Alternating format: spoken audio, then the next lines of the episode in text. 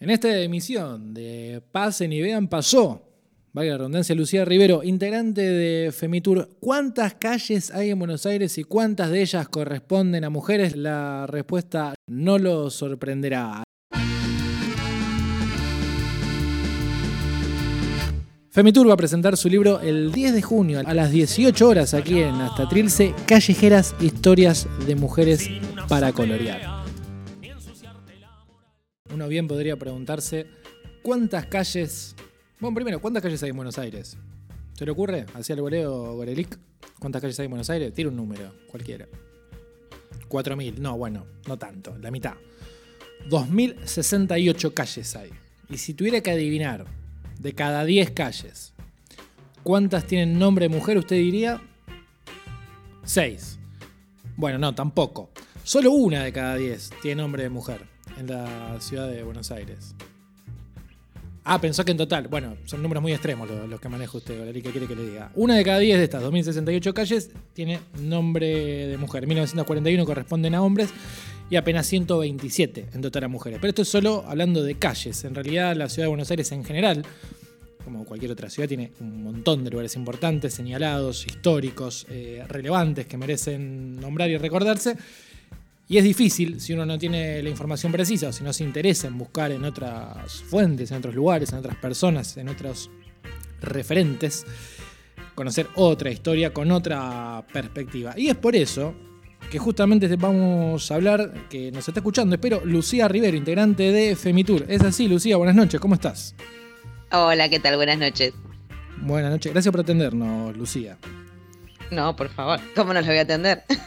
sí, no, quedaría feo, ¿no? Que arranquemos la nota y después no nos atienda, sería, muy mal. Eh, Lucía, eh, primera y obvia curiosidad. ¿Cuándo barra por qué nace la idea del Femitur? Bueno, vos bien estabas diciendo que la presencia de mujeres en el espacio público en la ciudad de Buenos Aires es más bien poca. Eh, entonces, bueno, cuando empezamos a ver que justamente eh, no, había esta presencia de mujeres en las calles, eh, no solamente en calles, en, digo, en calles, en parques, en monumentos, en todo lo que fuera nombrado, eso nos llamó la atención.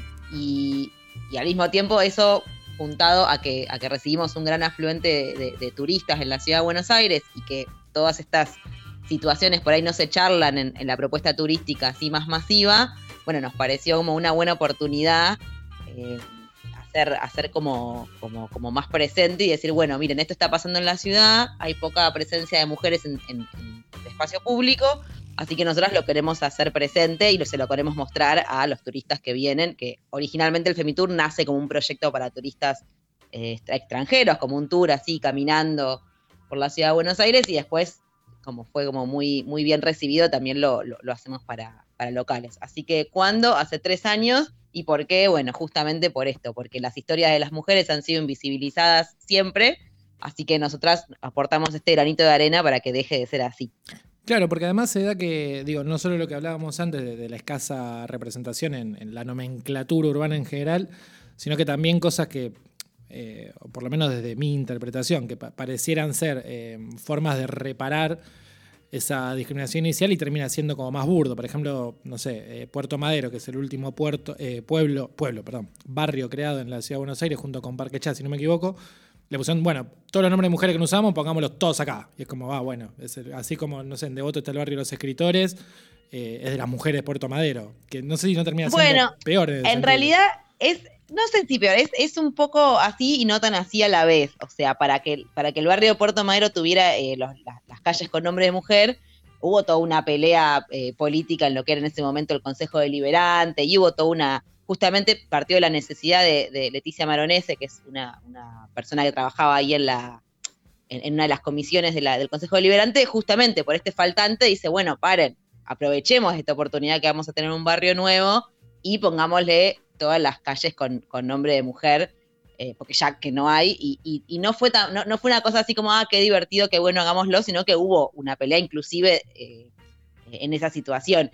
O sea, eso no repara que las mujeres seamos invisibles, no, claro que no, pero aporta por lo menos ese granito de arena y, por lo menos genera también eh, una discusión y, que estemos hablando ahora de esto, y es como una cosa más de lo que las ciudades pueden hacer para que las mujeres seamos un poco más visibles Eh, no la única, pero es, pero es una de esas cosas. Eh, bueno, bien, claro, fue una primera forma de empezar a enderezar la balanza, digamos. Claro, eso viene a nivelar un poco. Vos pensás que antes que estuviera Puerto Madero teníamos el 1% de calles con nombre de mujer, ahora tenemos el 3%. Bueno, eso hace que vivamos en un mundo feminista maravilloso, no, pero por lo menos están nombradas estas mujeres y, como decimos siempre en Femitur, o sea, lo que no se nombra no existe. Entonces, que ya estén los nombres ahí, que, que, estén en los mapas, que, lleve esta discusión, que esta discusión se traslade a otras ciudades, bueno, ya es un, paso. Después, o sea, vamos a las calles, pero también los monumentos, qué sé yo, que esté el monumento de Juana Zurduy también en el centro de la ciudad y que sea tan grande y que haya llamado tanto la atención y que haya sido motivo de tanta discusión, bueno, es mejor que esté a que no esté. Entonces, bueno, de ahí pues se, va creciendo y se va tomando más conciencia justamente cuando damos estos números también de la, poca presencia de las mujeres en, las calles, en lo que sea. Bueno, nada, vamos tomando conciencia y vamos generando eh, un, cambio, una mejora de acá al futuro. Y, de hecho hay proyectos para, para tratar de llevar a la paridad los nombres de las calles. Es, bastante difícil porque imagínate que una persona que vive en una calle que le cambien el nombre le generaría un montón de trastornos de, qué sé yo, de, recibir correo, de que lo vayan a visitar su familia, de aparecer en Google Maps, es como medio un, problema, pero bueno, el proyecto está, la idea está, y si no es que en calles que sean otra cosa, pero que las mujeres estemos presentes y, lo que venimos a hacer desde mi tour es contar esas historias, porque también vimos que si nosotros no la contábamos, no había nadie más que lo estuviera haciendo, entonces también era, era otra idea de de, tomar todas esas historias que, estaban ahí solamente con nombres de calles y hacerlas un poco más, ponerles más vida. Y digo, em, comentabas recién que esto empezó como, como algo orientado hacia el turismo extranjero, ¿no? Digo, se encontraban con, sorpresa, me imagino mucho turismo de Brasil, de Estados Unidos, de Europa, también de, no sé, de otros lugares de acá de Latinoamérica, de Uruguay, de Paraguay, de donde fuere. ¿Era, ¿Era alguna norma que en otros países también ocurría lo mismo? ¿O, era, bueno, mirá, eh, esto en, mi, casa esto no pasa? Bueno, sí, nosotros una de las, de las cosas, de las preguntas que planteamos, la idea es que quien viene a hacer el Femitour entre de una manera, pero se vaya de otra. Y, una de estas otras maneras de irse es irse con preguntas. Entonces, cuando nos, les planteamos lo que pasaba en la ciudad y les preguntábamos en sus ciudades o en sus barrios o en su donde sea si pasa algo, eh, algo similar de esta eh, invisibilidad de las mujeres, la verdad es que sí, se repite en todas las ciudades de todas las personas del mundo que han, que han venido al Femitour. Nunca, nunca nos ha pasado que nos digan, no, no, en mi ciudad tenemos la mayoría de nombres de mujeres en las calles, en los parques y en los monumentos. Eso no ha pasado, siempre invitamos a quien viene a que si encuentran una ciudad donde eso pase, que nos lo digan, pero bueno, hasta ahora no ha pasado. Cuando, cuando, cuando lo contamos, justamente se van ahí con esa pregunta de, cuando vuelvan a su lugar de origen, bueno, no, me voy a empezar a fijar, porque en realidad lo que más pasa es eso, que nunca le habían prestado atención. Entonces, una vez que vienen al Femitour, bueno, empiezan a registrar y a prestar atención, no solamente con esto, sino, no sé, las estaciones de subtes y qué nombres tienen, de, tren, eh, como empezar a ver eso invisible y, empezar a, registrarlo en los distintos lugares en los que estén. Así que sí, en general, nunca nos pasó que nos dijeran, ah, sí, en mi barrio eh, hay todo, bueno, salvo que viniera alguien de Puerto Madero, pero... No, no, en mi barrio está todo bárbaro, son todas mujeres, claro. Bueno, pues usted de Puerto Madero. o sea, inclusive en la ciudad de Buenos Aires hay barrios enteros que no tienen ni una sola em, ni una sola calle con nombre de mujer. Eh, ¿Trilce que está en Almagro o en Boedo? Está técnicamente creo que estamos en Almagro, no sé si acá alguien Bueno, yo creo que Almagro no, tiene ninguna calle con nombre de mujer en todo el barrio. No, no tiene ni plaza, no, Almagro también es, un desastre. Bueno, pero también pensaba que, digo, no solo el hecho de, volcar la balanza, de ir hacia la paridad, sino la oportunidad de elegir nombres copados, ¿no? Porque el resto son todos varones y encima la mayoría son nefastos, son militares, policías, eh, curas, virreyes, eh, digo, tal, tal oportunidad de hacer todo bien de arranque. Sí, eso pasa un montón. Y te digo, cuando, cuando pasó en Puerto Madero, o sea, si bien la gran mayoría de las mujeres que están en Puerto Madero son mujeres blancas eh, privilegiadas, en su gran mayoría, eh, hay, hay otras que, que, no lo son tanto.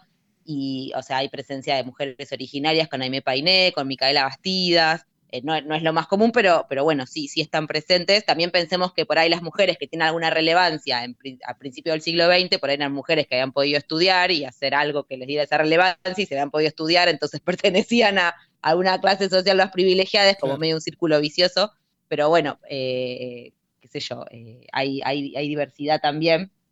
Eh, y, te, cuento, ya que estamos con el tema de las calles, que me copa un montón, una de estas historias es la de Azucena Villaflor, porque, porque Azucena Villaflor, que es una de las fundadoras de Madres de Plaza de Mayo, cuando se instauró el barrio Puerto Madero, eh, continuaba todavía desaparecida. Entonces, una de las normas de la ciudad era que una persona para que tenga calle con su nombre tenía que estar hace 10 años eh, fallecida. Y bueno, Susana Villaflores continuaba desaparecida, entonces no, no, ah. tenía esa, como técnicamente no podían ponerle ese nombre. Y bueno, hubo toda una pelea, Leticia Maronese, que buscó antecedentes, que había parques en otros lugares de la ciudad que tenían su nombre, etcétera. Y así se le pudo poner. Entonces, eh, qué sé yo, el, poder tener esta discusión hace que justamente podamos buscar estos nombres eh, copados, interesantes, y no lidiar con gente horrenda. O sea, no sé, yo vivo en Flores, estoy acá a la calle Ramón Falcón, que es una cosa espantosa, que se quiso cambiar en algún momento y los vecinos, muchos vecinos estaban de acuerdo. pero de nuevo, todo el tema de, la practicidad de, de, que me van a cambiar el código postal y no me van a llegar las cartas y no sé qué, finalmente Ramón Falcón sigue siendo Ramón Falcón. Sí, Ramón Falcón, si no me equivoco, lo querían cambiar por o Radowisky o Di Giovanni, uno de los dos eh, militantes anarquistas. Y lo mismo pasa con Julio Argentino Roca, que también hace rato se quiere cambiar por eh, Otro, sí. pueblos originarios, creo que era, o, no me acuerdo qué nombre, en referencia a la Patagonia rebelde. Eh, pero Lucía, te quería preguntar puntualmente por la presentación de Callejeras, historias de mujeres para colorear, que va a ser el 10 de junio a las 18 aquí al ladito, en hasta Trilce. ¿Digo bien?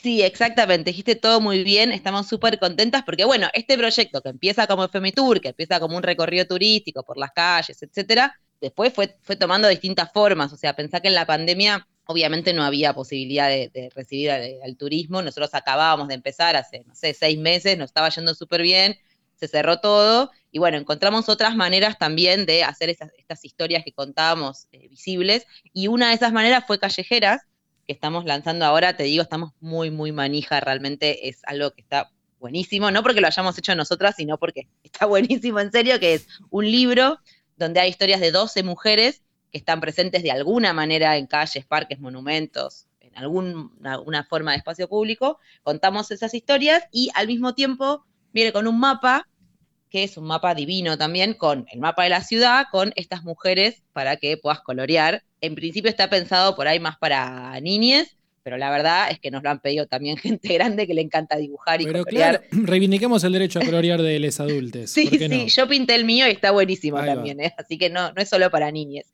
Eh, así que bueno, este es, esto es lo que estamos eh, presentando ahora en, Trilce y nada, tenemos un montón de ganas de que venga gente y que nos conozcan y que conozcan lo que hacemos y que se lleven en el libro que en principio una gran parte va a ser, va a ser entregado en escuelas, que tiene financiamiento del Fondo Metropolitano y hay una gran parte que va a escuelas que, tengan algún proyecto que esté relacionado con, este tema.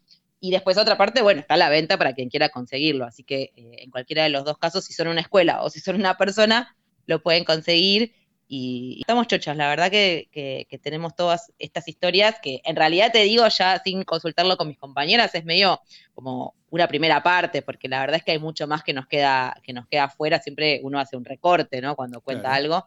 En, en, algún otro momento podemos sacar el Callejeras parte 2 para hacer las otras que faltan también. Bárbaro, inmejorable. Y aprovecho para decir también que estuve mirando el Instagram de femitur. femitur.buenos Aires, muy completo también con el Mapamunda, que me imagino también que es, una propuesta muy copada, quizás más informativa que lúdica que esta que, que comentás. Y ahí en historias destacadas tienen Mapamunda, tienen lugares, tienen sobre ellas, los tours, testimonio, muy completo, muy bárbaro, muy increíble. Lucía, mil gracias entonces. Nos vemos el 10 de junio aquí en Astatriz a las 18 para presentar Callejeras, historias de mujeres para colorear. Perfecto, quedan todos recontra invitados, invitadas, invitadas a, venir a, a, ver de qué se trata un poco esto de Callejeras. Fenómeno. Trilce Radio.